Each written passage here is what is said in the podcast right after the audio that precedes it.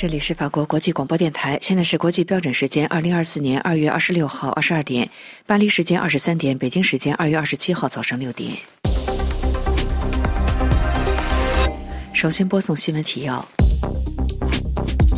巴黎会议重申支持乌克兰，马克龙呼吁各国面对俄罗斯强势振作起来。瑞典即将成为北约第三十二个成员国。美国商务部长称，美国将可能成为主要半导体生产国。古特雷斯宣布启动联合国保护议程，预防侵犯人权。加沙战争期间，巴勒斯坦政府总理提出辞职。德国媒体报道，电动汽车领域，大众在中国正在掉队。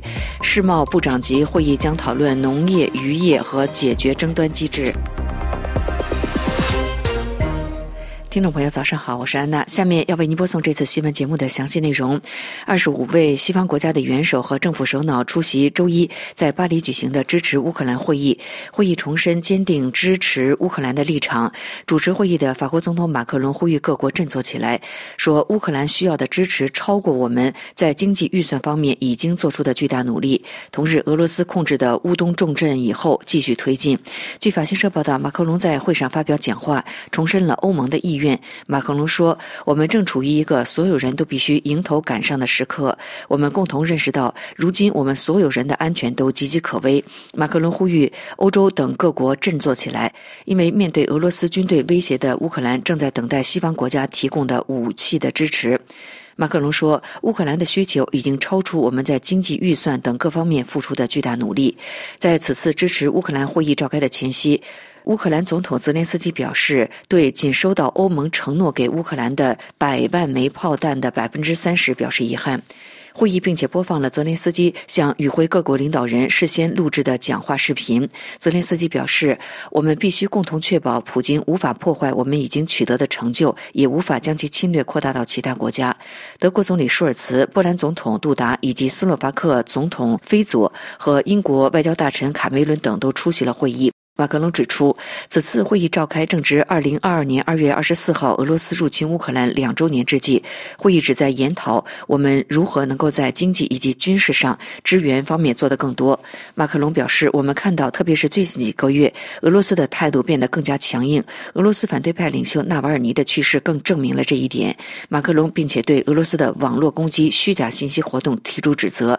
马克龙说，在乌克兰战场之上，俄罗斯正在策划新的攻击，以。震慑乌恐吓乌克兰的民众，马克龙还说，许多欧洲领导人都共同意识到，即我们必须在这几年为俄罗斯可能对其他国家发动的攻击做好准备。另外，俄罗斯控制的乌东重镇以后继续向前推进。美国的商务部长周一表示，相信拜登政府推出的芯片和科学法案以及拨款计划将有助于美国拥有生产半导体和尖端芯片的整个供应链。拜登政府在二零二二年夏季通过了芯片和科学法案，其目的是将部分半导体生产带回美国。法新社报道，雷蒙德周一在华盛顿战略与国际研究中心发表讲演的时候表示。相信美国将拥有生产这些尖端芯片的整个的供应链，从芯片的制造包括研发都将回归美国。另外，联合国秘书长古特雷斯周一在日内瓦召开的人权理事会上警告，如果以色列对加沙南部城市拉法展开地面行动，将会为在拉法避难的一百多万巴勒斯坦平民造成可怕的后果。匈牙利的国会周一批准瑞典加入北约的申请，至此，瑞典完成了所有加入北约必须的程序。详细情况，请听安德烈介绍。在俄罗斯入侵乌克兰之后，瑞典与芬兰同时申请加入北约。芬兰已于数月前正式加入。匈牙利国会二月二十六日以一百八十八票赞成的压倒性多数通过了瑞典加入北约的申请，取消了最后一道阻碍瑞典加入北约的障碍。瑞典从此将成为北约第三十二个成员国，同时也终结了该国长达二百年之久的中立国地位。北约秘书长斯托尔滕贝格表示，瑞典加入使得北约联盟更加强大。德国总理舒尔茨强调，这将使得欧洲和全球的防卫力量得到强化。美国、法国、意大利、英国等国领导人先后予以祝贺。因为土耳其阻拦匈牙利拖延的缘故，瑞典递交入约申请后，等待了很长时间后，瑞典才与土耳其终于谈判成功。一月份，土耳其国会批准了瑞典的申请。最终，亲俄的奥尔班民族主义政府改变了原本暧昧的态度。如此，瑞典打破了19世纪拿破仑战争结束后采取的中立政策，以及冷战结束后采取的军事不结盟政策。瑞典首相克里斯特松回答记者提问时表示：“我可以肯定的是，最不愿意看到瑞典和芬兰加入北约的是俄罗斯。瑞典与芬兰加入北约，也意味着波罗的海从此以后成了北约成员国的包围圈。有分析人士将此形容为‘北约湖’。”瑞典国防研究机构分析师罗伯特·达尔舍解释说：“这是北约北欧地图拼图中的最后一块。瑞典加入北约的同时，其领导人的言辞也明显趋于强硬。瑞典武装部队总司令米克尔·拜登在一月份宣布，他的同胞必须做好战争的心理准备。瑞典首相克里斯特松则在一次新闻发布会上说。”从现在起，北欧国家五百年来将首次拥有共同的防务。我们依旧是朋友，我们也成为盟友。除了申请加入北约之外，瑞典还在十二月初签署了一项协议，授权美国进入瑞典境内的十七个军事基地。德国媒体报道说，在电动汽车领域，大众在中国正在掉队。详细情况，请听丹兰发自柏林报道。据慕尼黑莫丘利报报道，德国大众汽车在中国表现不错，但在电动汽车领域，这家大公司正在掉队。为了适应未来，大众有必要改变投资公式。凭借其合资企业大众集团，去年的汽车销量比前年增加了百分之一点六，在中国销售了三百二十万辆汽车，其中大部分。约三百万辆是内燃机汽车，并且处于盈利状态。电动汽车的销量也没有下滑，二十万辆汽车销售意味着增长了百分之二十三。但大众的增长速度慢于市场，电动汽车市场增长了百分之二十四。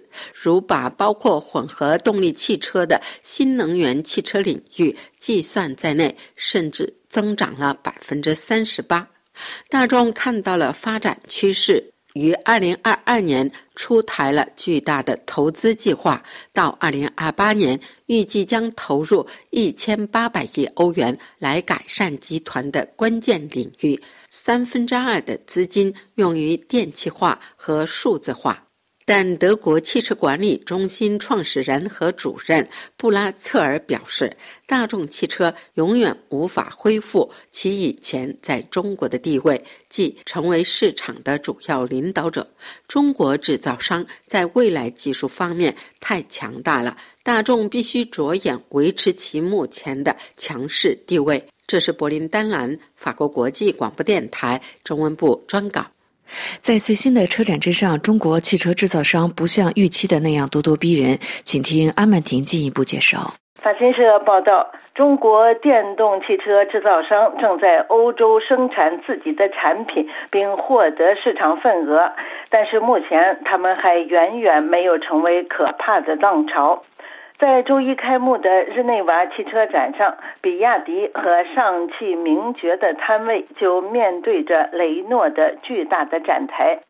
法新社写道：“继日本和韩国之后，好几家中国汽车巨头在几年前决定进攻欧洲市场。”他们在电动汽车的设计和经济的生产条件方面比别人提前了几年的时间，这让他们能够提供价格低廉的电动汽车，以至于欧盟委员会于二零二三年九月对北京涉嫌给电动汽车制造商提供非法补贴展开调查。法国则把中国的电动汽车排除在购买者可以获得购买奖金的名单之外。根据欧洲汽车制造商协会的数据，到2023年，中国制造商已经成功占领了欧洲电动汽车市场百分之六的份额。惠誉的一名分析师表示，他们会到来的，但不会像媒体描述的那么快。社会学家托马斯·帕尔迪周一在日内瓦表示，中国制造商不想来得太快，而导致设置价格壁垒。为了节省时间，一些中国制造商收购了知名的品牌，比如吉利收购了瑞典的沃尔沃，上汽收购了英国的名爵。这些百年品牌现在不过是一个空壳而已。世贸部长级会议将讨论渔业、农业和解决争端的机制，请听安东尼的介绍。世界贸易组织最高决策机构的部长级会议从二月二十六号到二十九号在阿联酋首都阿布扎比举行。这次会议讨论削减导致滥捕的渔业补贴、停摆的争端解决机制的改革等等。发达国家和发展中国家是不是能够达成共识，受到关注。共同社报道说，这次世贸组织部长级会议期间将展开渔业和农业等领域的谈判，因为美国拒绝补充相当于争端解决程序终审的上诉机构的成员，争端解决机制从二零一九年起一直停摆。这次也将讨论这个问题。针对从外国网站下载的软件，这次将讨论延长免税措施。能否汇总部长级宣言也是关注的焦点之一。今年各国的贸易保护倾向增强，二零一七年的部长级会议没有能够通过宣言，二零二二年的上一次会议就渔业补贴达成部分协议，对汇总部长级宣言推进自由贸易体制展现出一致立场。部长级会议原则上两年举行一次，一百六十四个成员国和地区参加。这次新批准东帝汶和非洲东部岛国科摩罗加入。世贸组织总干事伊维拉在记者会上表示，这两个国家从多边自由贸易中发现了价值，我们必须避免分裂，专注于开展合作。在西贡体特别峰会之后，贝宁已经重开了边境，有待尼日尔跟进。请听尼古拉介绍。据本台法广在非洲法语通讯员发自科特努的消息，在西非国家经济共同体于上周末取消针对尼日尔的绝大部分制裁措施之后，贝宁与尼日尔之间的边境口岸在关闭了七个月之久后，按道理应该重新开放。但到本台法广通讯员在二月二十五号星期天晚截稿时，这两国之间的人员和商品流动依然受阻。因为虽然贝宁重新打开了其边境关卡，但尼日尔方面尚未跟进。本台法广法文网上的消息说，在距离科特努以北大约七百五十公里的贝宁边境口岸马兰维尔，与尼日尔之间的边境流通尚未恢复。一位当地人在接受本台法广通讯员采访时，证实了边境尚无变化的现状。在贝宁侧，运输业者们仍在耐心期待和张望，而贝宁没有磨蹭。在赴阿布贾参加了西非国家经济共同体特别首脑峰会后。塔隆总统一回国就下达了指示，取消针对尼日尔进出商品的限制。当局要求在边境上的贝宁海关人员调整部署，恢复工作，以保证因经济制裁而中断的对进出贝宁货物的处理服务。而尼日尔方面似乎没有急于要重新开放边境桥。俄罗斯国防部在二月二十六号称，俄军已经占领位于乌东重镇阿夫杰耶夫卡五公里以外的村庄拉斯托克基内。路透社也在二十六号报道说，乌军同日稍早称，乌克兰的部队已经撤出了该市，并表示此举有助于遏制俄军向西的推进。另据法新社报道，斯洛伐克总理菲佐在周一表示，欧盟和北约部分成员国正考虑派遣部队到乌克兰。去年十月就任斯洛伐克总理以来，菲佐就发表了一连串的言论，造成斯洛伐克与邻国乌克兰之间关系恶化。菲佐召开内阁会议以后，向记者表示，北约和欧盟的一些成员国正在考虑在双边基础上派兵到乌克兰，但是菲佐对自己的说法没有提供任何的消息来源。他表示，这样的决定将导致紧张局势急剧升温。巴勒斯坦主席阿巴斯周一接纳了总理阿什提耶提交的政府辞呈，并要求阿什提耶政府继续履行职责，直到新政府的成立。各位正在收听的是法国国际广播电台新闻节目。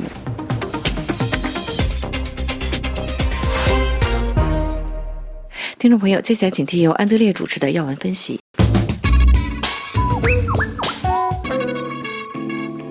各位大家好，这本应是两会前最后一道让所有高官们统一思想的程序。中央政治局委员、书记处书记等向习近平总书记述职，有点类似于毛泽东时代的向领导汇报思想，文革中更蜕变为向领袖表忠心。今年特殊之处在于，已经二月二十六日，中共三中全会继续没有召开。离两会开幕还不到十天时间，开还是不开，天知道。但是不影响中共高官们向习近平党中央书面述职。述职的包括政治局常委在内的政治局委员、书记处书记、全国人大常委会、国务院、全国政协党组成员、最高人民法院、最高人民检察院党组书记。根据官媒报道，中共中央政治局的高官们首次向习近平总书记书面述职是在二零一八年三月。这几年书面述职的时间分别是二零二一年二月、二零二二年二月、二零二三年三月。中共最高层的工作日程按惯例。一月一次政治局会议，政治局常委会没有定期，随时可以举行。还有每次全党代表大会后一年一度的中央全会。但习近平权力完全巩固后，增加了一个让最高领袖专门审阅各位身边大员工作表现的特殊会议述职报告。注意，中央政治局委员首次向习近平述职的时间是习近平在中共十九大全面集权之后的第二年。那年开年就发生了一件在中共党内具有颠覆性质的重大事件。二零一八年一月十八日至十九日，中共召开十九届二中全会，按照习近平的意愿，出乎所有人意料，通过修宪取消了国家主席任期制。三月十一号，全国人大全票通过修宪，从此否定邓小平时代唯一一项政治改革成果，取消领导人。任期终身制。二零一八年三月，习近平首次要求政治局高官向他书面述职。有分析认为，这一举措与当时习近平突然发动修宪，在党内引发不满这一背景有关。习近平通过此举钳制高级干部，同时也意味着习近平已经做大。从理论上来说，与党的总书记平级的政治局常委们，从那以后成为习的下属。向习近平党中央述职，从此成为习氏规矩。二十大以后，政治局全部是习近平一手提拔的亲信，即使是总理李强，与习近平之间也有一种仰仗的关系。这与之前习近平与李克强的关系明显不同。尽管李克强后来越来越屈从于习的亲自指挥。但是今天的这个向最高领导的述职汇报仍然显得不同寻常。政治层面，三中全会迟迟不能召开，仍有着中央委员名义的秦刚和李尚福怎么办？而对军内进行的大整肃，意味着中共党内军内的斗争并未停息。经济上，经济前景暗淡，两会如何规划二零二四经济增长，经济政策如何定夺，也是一个未知数。在这种情况下，习近平最需要的是什么？应是他所说的政治安全、政权安全，也就是他本人的安全。而做到万无一失的核心要素是什么？周边大员的绝对忠诚。二月二十六日的书面述职披露的具体内容不多，但从习近平所做的几点简明扼要的指示来看，习最需要了解的仍然是党内对他的忠诚程度，或者说服从程度，尤其是高官们的服从程度。从几句貌似嚼蜡的老生常谈，实则透露其内心关切的话语，可窥一斑。新华社报道称，习近平认真审阅了述职报告，并提出重要要求，强调今年是中共建政七十五周年，是实现“十四五”规划目标任务的关键一年，要全面贯彻二十大精神，自觉增强四个意识，坚定四个自信，做到两个维护，带头巩固拓展主题教育成果等等。习近平还要求各位大员们巩固和增强经济回升向好态势等等。关乎国用民生的经济形势明明不好，习近平坚称经济态势回升向好，就是在给两会定调，统一各位高官思想，畅想中国经济光明论。而这个前面提到四个意识、四个自信、两个维护，是相辅相成的。谁不唱高调，谁就是缺乏政治意识、大局意识、核心意识、看齐意识，就是没有切实做到对党忠诚、为党分忧。谁敢唱反调，那就是反对两个维护，对习近平不忠诚。每年的述职报告会这个时候开，一方面是为了在两会之前高度统一思想，一方面是要求各位高官向最高领袖书臣。听众朋友，以上您听到的是安德烈主持的要闻分析，感谢苏荷亚的技术合作，谢谢您的收听。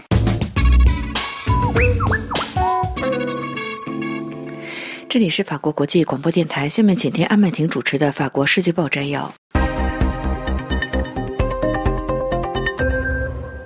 听众，法国《世界报》周一刊出了位于华盛顿特区的非营利新闻组织法外海洋项目伊恩乌尔维纳的文章，标题是“朝鲜人是中国鱼类加工厂的现代奴隶”。文章提到了几个中国鱼类加工厂，其中的一个是位于中朝边境丹东的一家海鲜加工企业——东港金辉食品公司。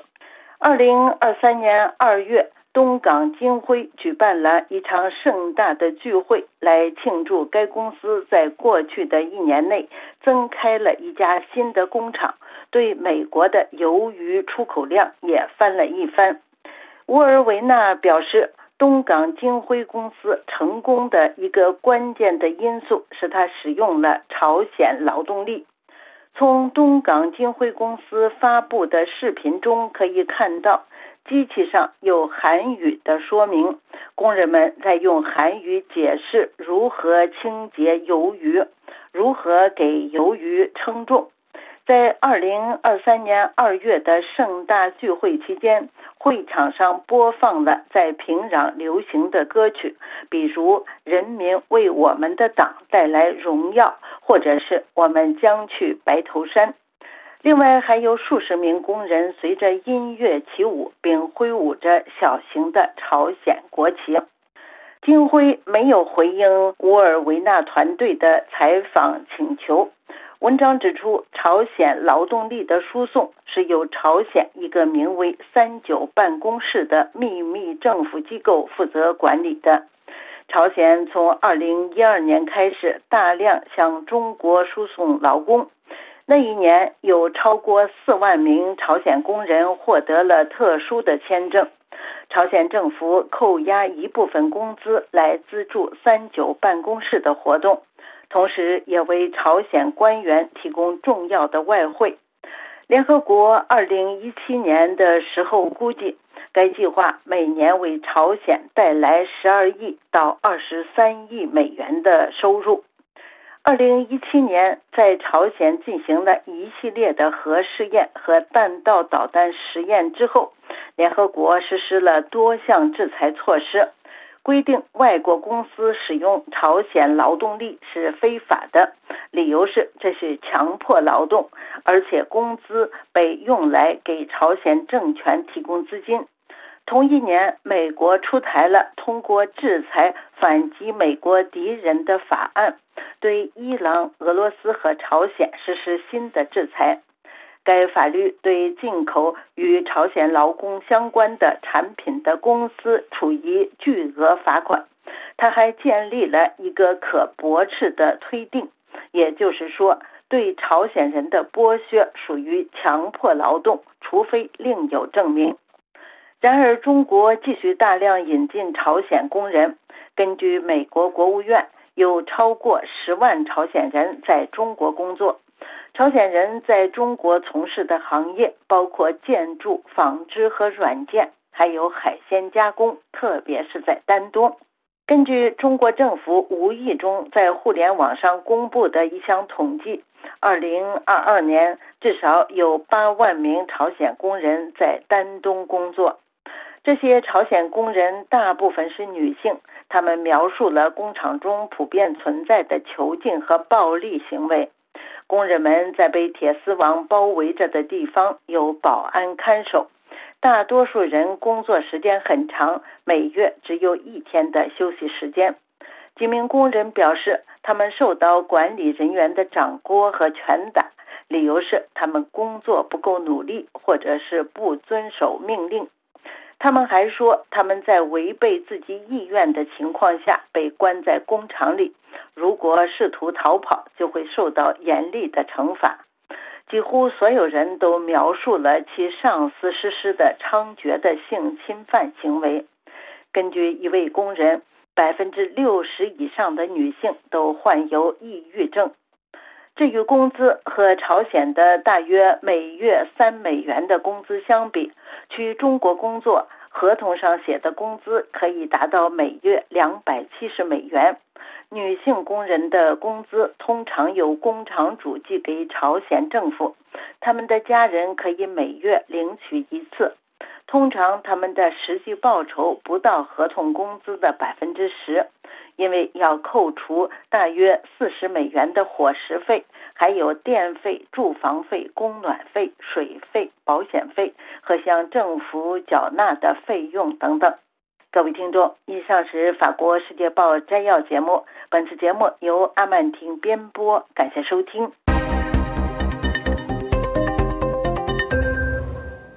这里是法国国际广播电台，接下来是聚焦台海。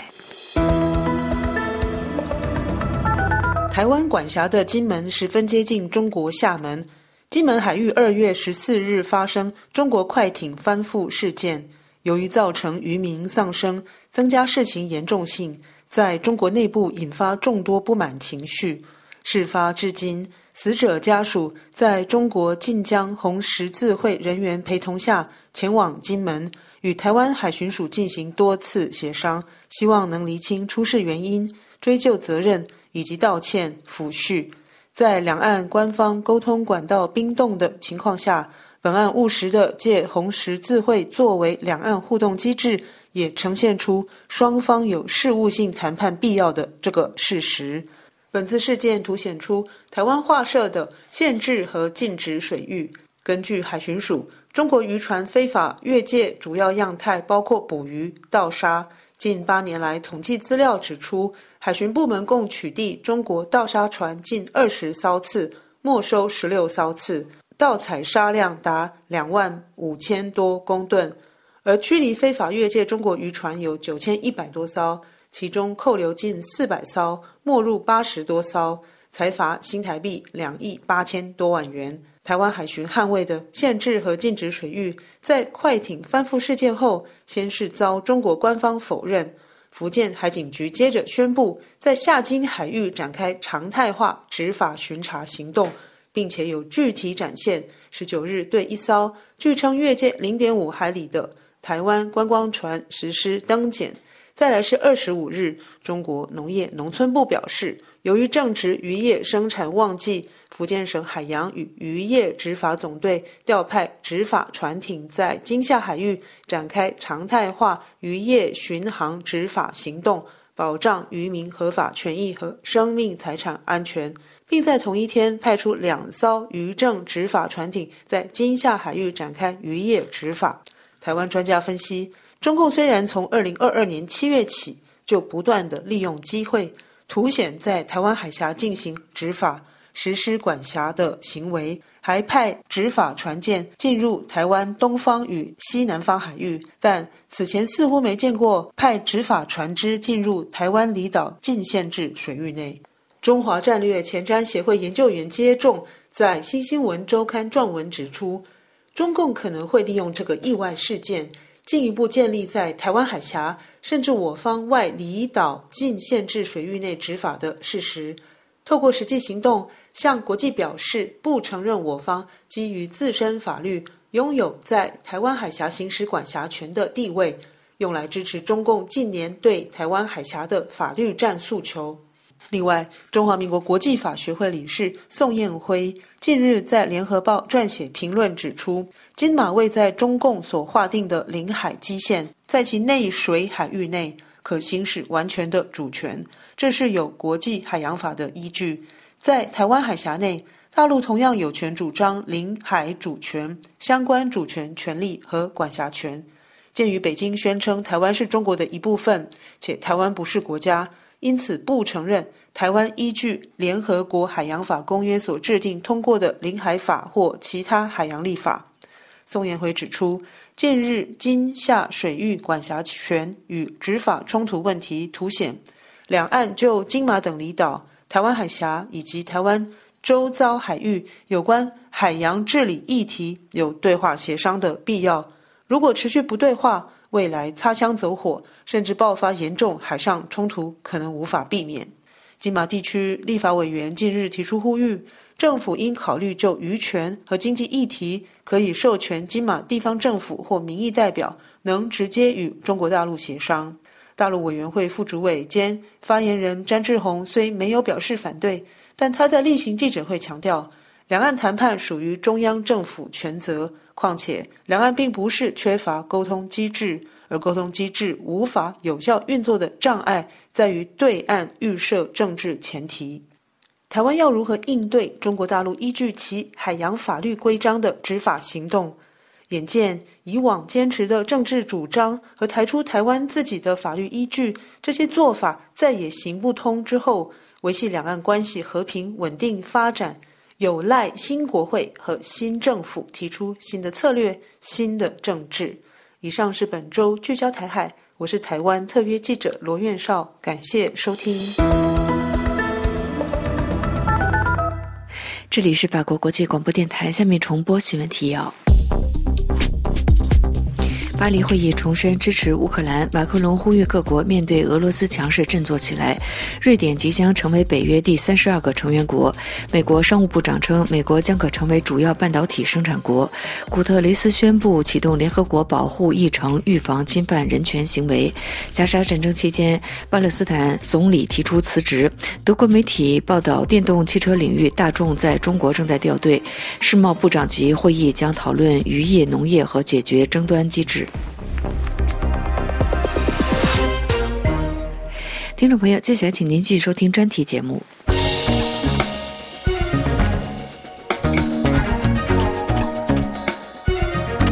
各位好，我是安东尼，欢迎收听今日经济。联合国贸易和发展会议发布报告说，地缘政治紧张局势影响黑海航运线路，加上气候变化引起的严重干旱，影响巴拿马运河的航运。近期针对红海航运的袭击，又迫使船只避开苏伊士运河，这让全球贸易面临空前挑战，影响到各个地区数以百万计的人。根据贸发会议的估算，苏伊士运河的商船吞吐量与高峰时期相比减少了百分之四十二。由于主要航运企业纷纷暂停从苏伊士运河通行，集装箱船舶每个星期的通行量更是减少了百分之六十七，而集装箱的运货量、油轮以及天然气运输船的通行量也大幅下滑。报告还显示。商船避开苏伊士运河，并且绕行好望角的情况，已经导致集装箱现货运费从二零二三年十一月以来出现大幅的增长。它平均运费在去年十二月最后一个星期创下了五百美元的单周最高涨幅，而且这个涨势还在持续。根据统计，从十二月初以来，从上海出发的集装箱现货运费。平均上涨了一倍多，增加了百分之一百二十二。从上海运往欧洲的运费则上涨超过两倍，增长了百分之两百五十六。就算运往美国西海岸不需要通过苏伊士运河，它的运费涨幅也超出了平均水平，即百分之一百六十二。与此同时，巴拿马运河作为连接大西洋和太平洋的重要航运干线，正面临着另外一个挑战。就是水位不断下降，运河水位的下降引发了人们对于全球供应长期韧性的担忧，并且暴露出世界贸易基础设施的脆弱性。据估计，巴拿马运河的商船吞吐量和高峰时期相比下降了百分之四十九。贸发会议特别指出，巴拿马运河对南美洲西海岸国家的对外贸易尤为重要。智利和秘鲁约百分之二十二的外贸总量依赖于巴拿马运河，而厄瓜多尔的依赖性则更大，它百分之二十六的对外贸易量需要通过巴拿马运河。报告强调，集装箱运输持续受到干扰，可能会对经济产生深远的影响，进而威胁全球供应链，并且可能使交付延误，造成更高的成本和通货膨胀。一年之内，运费升高带来的全面影响就将转嫁到消费者身上。另外，在天然气运输中断的情况下，能源价格出现飙升，并且直接影响到能源供应，尤其是在欧洲。这场危机还可能影响全球粮食价格。因为更长的运输距离和更高的运费可能会导致成本上升。不仅如此，欧洲、俄罗斯和乌克兰的谷物运输受干扰，它持续对全球粮食安全构成风险。在影响到消费者的同时，也降低了支付给生产者的价格。贸发会议还强调，十多年来，航运业一直在采取减速措施，以降低燃料花费，并且应对温室气体的排放问题。可是，红海和苏伊士运河等关键贸易路线受到的干扰，以及影响巴拿马运河和黑海航运的因素，都将驱使船只加快航行速度，来维持运输的时间表，进而造成更多的燃料消耗和温室气体排放。据估计，在新加坡往返鹿特丹的航行中，由更长的距离和更快的速度所导致的更高水平的燃料消耗，可能会导致温室气体排放量的增幅高达百分之七十。贸发会议同时提醒，发展中国家特别容易受到航运干扰的影响。几个东非国家的对外贸易就高度依赖于苏伊士运河。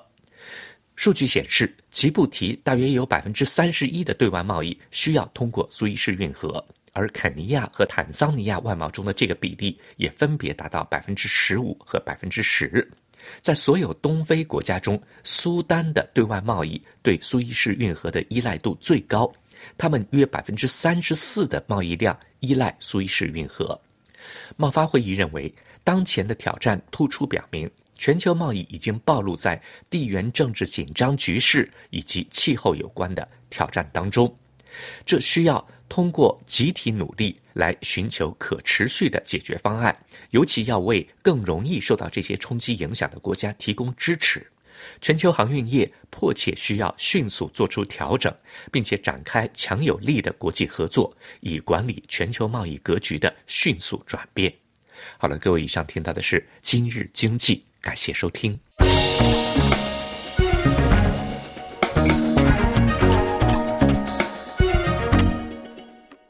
这里是法国国际广播电台，听众朋友，明天专题节目时间要为您安排播出《环保天地》，欢迎收听。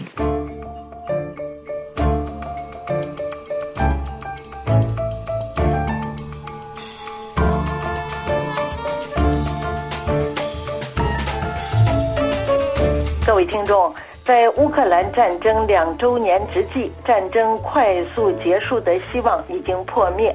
不少人提出的问题是：乌克兰战争会不会长期持续下去？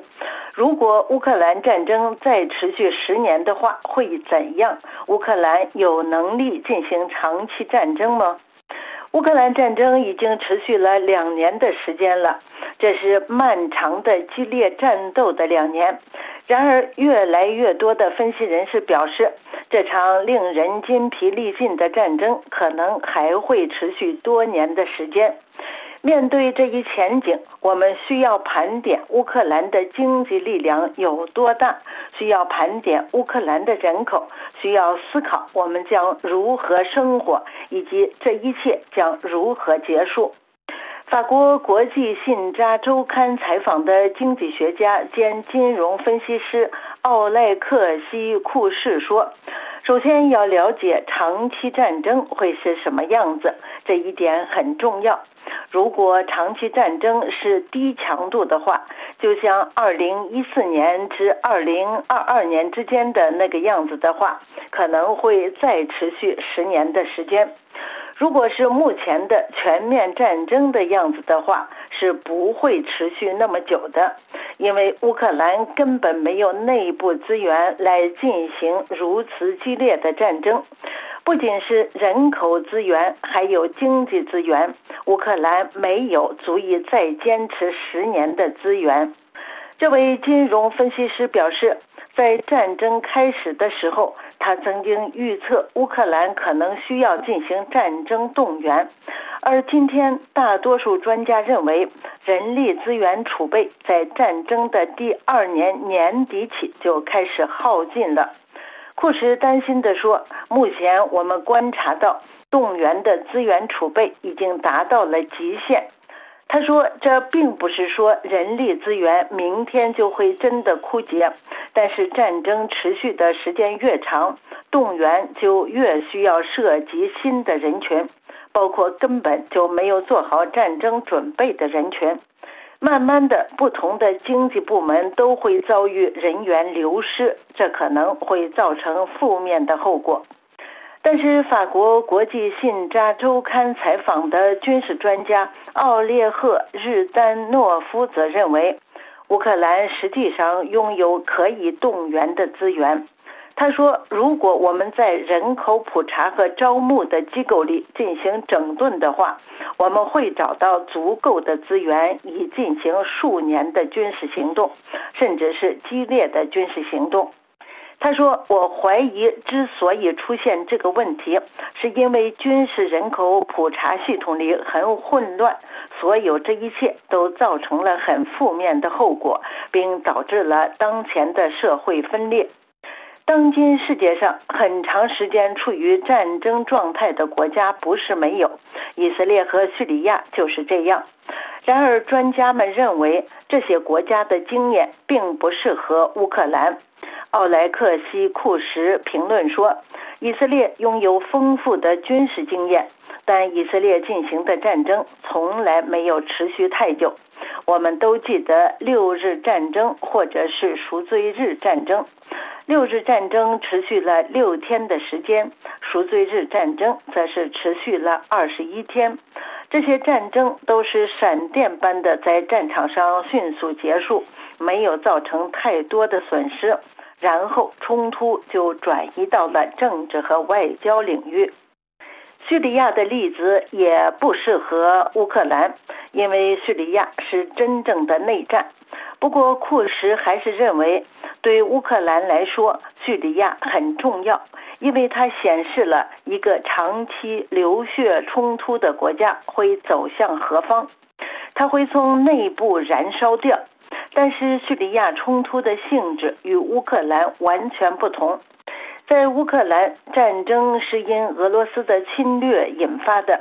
俄罗斯的侵略摧毁了整个地区的资产，并迫使人们逃亡，这对人口结构产生了负面的影响。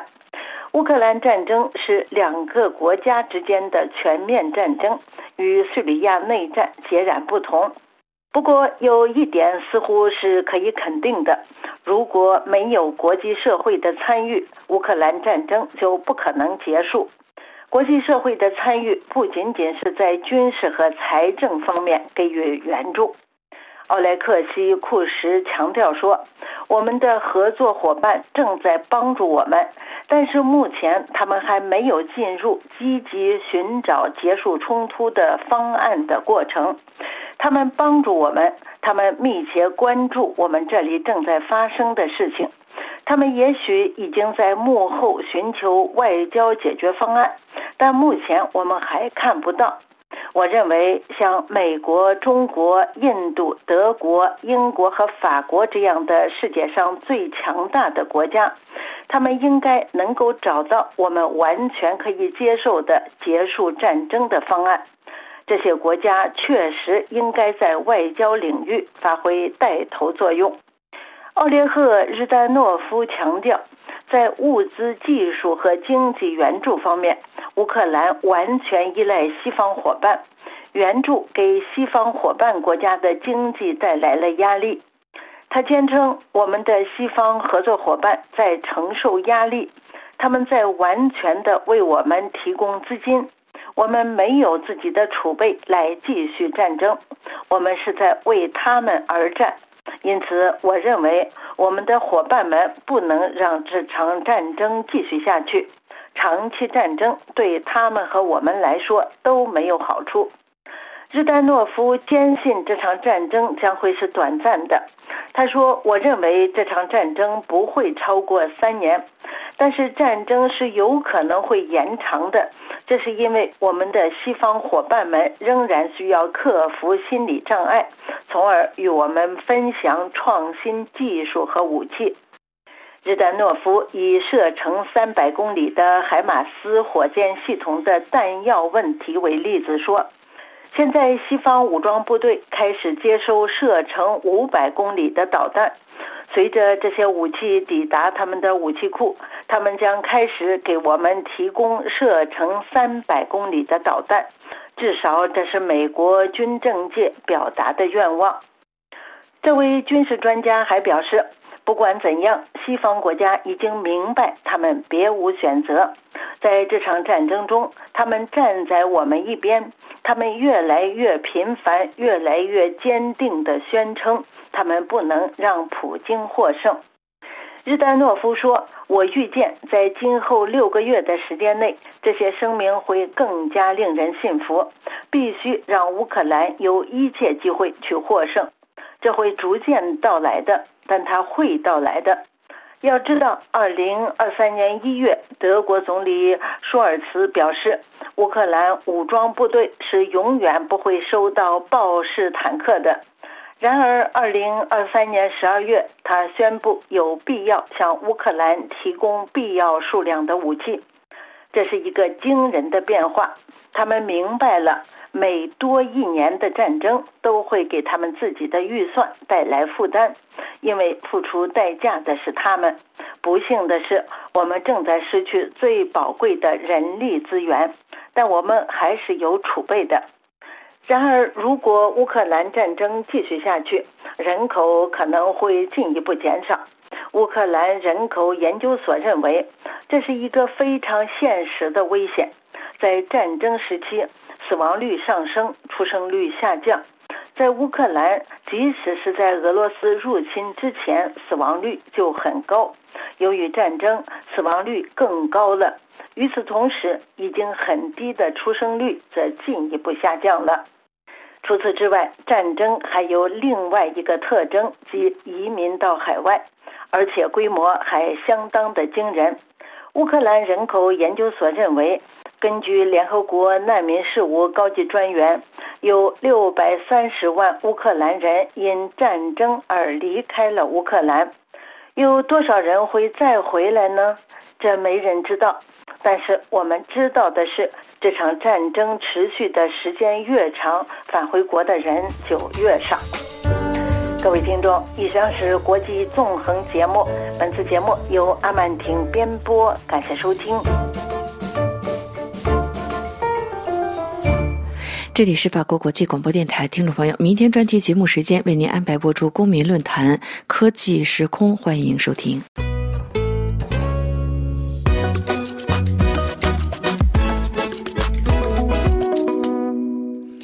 各位听友好，二月二十三日周五晚间，法国的奥斯卡奖凯撒奖举行了第四十九届颁奖典礼。今年的凯撒奖史无前例的给予性暴力受害者一席之地。法国女演员朱迪特·格德雷什梦想在法国电影界的言论自由浪潮中掀起一场革命。本次典礼的另一个象征是将最佳导演奖项颁发给了一名女性导演，执导了《坠落抛弃》一篇的贾斯汀·特里埃，这也是凯撒奖历史上的第二次。这部故事片当晚在颁奖礼上独占鳌头，包揽了包括最佳影片在内的六项大奖，并获得了今年美国奥斯卡金像奖的提名。这位四十五岁的女导演。也是历史上第三位折冠戛纳影节金棕榈的女性电影人，在发表获奖感想时说：“我想将这个凯撒奖献给所有的女性，献给那些成功和失败的女性，那些受到伤害并通过大声疾呼来释放自己的女性，以及那些没有成功释放自己的女性。”在本次。颁奖典礼上最重要的，并不是获得的奖项或是致敬，而是朱迪特·戈德雷什的演讲。她已经成为法国米兔运动的领军人物。这位女演员在巴黎奥林匹亚剧院的舞台上，谴责了电影行业内有罪不罚、不公正对待和拥有特权的就业环境。受到了在场人士们起立鼓掌。电影业多年来一直被指控掩盖业内的暴力行为。这位女演员问道：“为什么我们如此热爱的艺术，将我们联系在一起的艺术，却被用作非法贩运少女的幌子。她继续说：“要当心这些小女孩，她们会触体，会互相碰撞，会受伤，但他们会反弹回来。”这位女明星对导演博努瓦·雅克和雅克·杜永提起诉讼。指控他们在他青春期指导他演戏时对他实施了性暴力和体罚，但后者否认了这一指控。这位女明星称，这些小女孩都是宾客，她们伪装成仓鼠回来，梦想着一场可能的革命。说完，剧院内再次响起了热烈的掌声。与灾难性的2020年凯撒奖颁奖典礼形成鲜明对比。四年前被指控强奸的罗曼·波兰斯基，凭借《我控诉》一篇获得最佳导演奖，导致女演员阿黛尔·哈内尔愤怒离场，并自此离开了电影业。周五当晚，阿黛尔在自己的社交网络上。转发了今年颁奖礼的一张照片，但没有发表任何评论。颁奖典礼的主持人勒梅尔西埃也提到了性暴力问题。他说：“在离开这个舞台之前，我必须赞扬那些正在改变旧世界的习俗和习惯的人。在那个古老的世界里，一些人的身体暗中随意支配他人的身体。同样具有象征意义的是，凯撒奖将第一个奖项。”最佳女配角奖授予了阿黛尔·埃克萨霍普洛斯，她凭借在我将永远看到你的脸一篇中扮演乱伦受害者而获奖。颁奖典礼开始前，在法国总工会的号召下，大约有一百人在奥林匹亚剧院前示威，支持受害者，指控导演菲利普·加雷尔和雅克·杜永对自己进行了性侵的女演员。安娜·穆格拉利斯说：“我们齐心协力，就能真正帮助事情发生变化，一个真正美好的世界就会展开。”同样，在颁奖礼开始之前，新任法国文化部长达蒂在接受法国电影杂志采访时，也对电影行业持续多年的集体失明表示了遗憾。他指出，创作自由当然是绝对的，但这里我们谈的不是艺术。我们在谈有关朱迪特·格德雷什的儿童性犯罪。除了这些演讲之外，这个话题也一直困扰着法国电影界。法国第七艺术的一些代表人物已经成为法律诉讼的目标，如德帕迪约，他因强奸和性侵而受到调查。但总统马克龙在二零二三年底曾说，他让法国感到骄傲。法国国家电影制片中心的主席布托纳也因涉嫌性侵他二十一岁的教子而被调查。谴责暴力的新呼吁已经发出。朱迪特·戈德雷什说，他为此设立的电子邮件在四天里就收到了两千多份证词。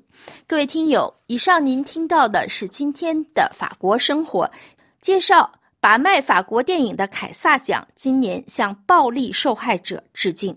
本次节目由艾娃编播，感谢绿线的技术合作，多谢您的忠实收听。下次节目时间再会。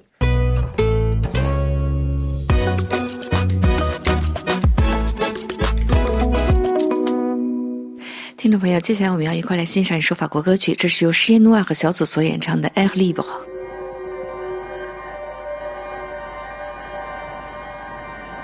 Je te souhaite un ailleurs bien meilleur. Je te souhaite de parcourir le monde. De partir sans te retourner. De confirmer que la terre est ronde. Je te souhaite une ombre bienveillante. De nourrir les rêves des autres. De rouvrir tes plaies pour mieux les soigner. À l'air libre l'air libre. La tête en l'air, les pieds dans le vide. On regarde au loin et on garde l'air libre.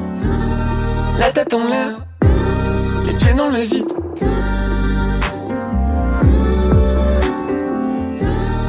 La tête en l'air, les pieds dans le vide. L'air libre, c'est pas grave de se dire au revoir. Parce que je te sens invincible. Parce que l'air vibre le soir. Je te vois tracer la tête libre. Y a des enfants dans le jardin. Il y a autour tant de parfums. Mais parfois tout n'est pas visible. Aux enfants, aux enfants, aux âmes libres. La tête en l'air, les pieds dans le vide. On regarde au loin et on garde l'air libre. La tête en l'air, les pieds dans le vide. On garde une main sur la rambarde, l'air libre.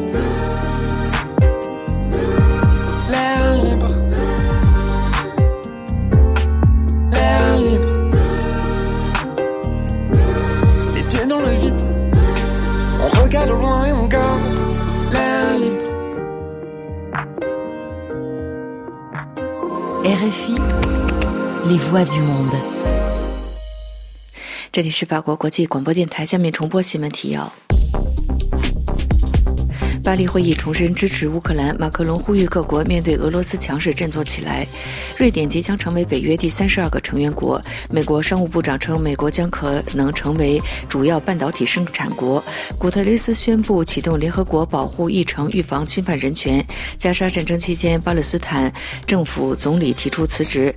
德国媒体报道，电动汽车领域大众在中国正在掉队。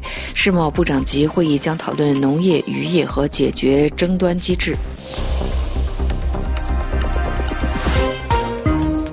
听众朋友，法国国际广播电台的这次中文节目是由安娜为您主持，要感谢苏菲亚技术合作，也谢谢您的收听。最后，我们要一块来欣赏法国歌曲，这是由阿和 Mango 所演唱的《Grand Ciel》，也在歌曲当中祝您平安愉快。我们再见。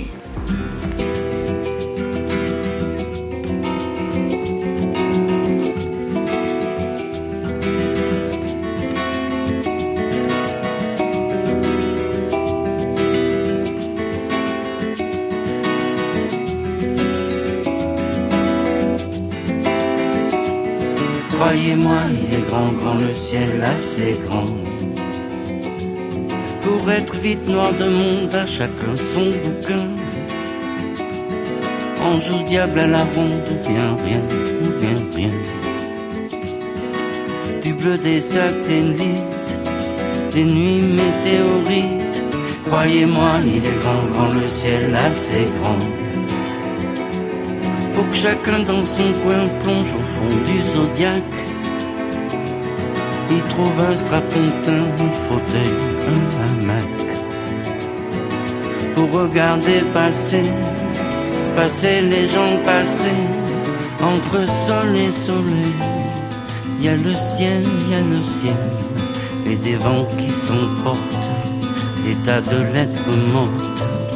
Entre sol et soleil, il y a le ciel, il y a le ciel, et midi à sa porte, ou bien minuit, qu'importe. Croyez-moi, il est grand, grand le ciel, assez grand. Pour cueillir en son sein le bonheur, la misère. Des avions et des saints, Apollo, des prières. Les paroles d'hirondelles et celles des aigles, celles Croyez-moi, il est grand, grand le ciel, assez grand. Décider tout seul s'il sera rouge ou gris. Tant pis pour ceux qui veulent en faire mauvais la vie. Moi je crois qu'il est changeant. Combien des sentiments entre sol et soleil. Il y a le ciel, il y a le ciel, et des vents qui s'emportent des tas de lettres mortes. Entre sol et soleil, il y a le ciel, y a le ciel, et midi à sa porte, ou bien minuit, qu'importe. Croyez-moi, il est grand, grand le ciel, assez grand. Pour noyer des rivières de prière, grand Seigneur.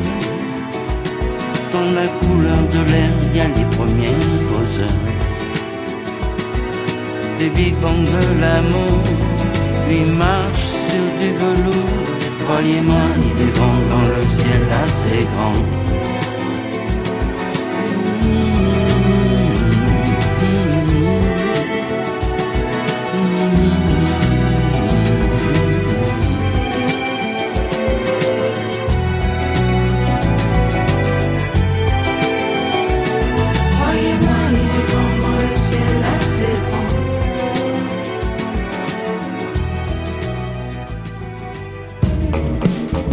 RFI,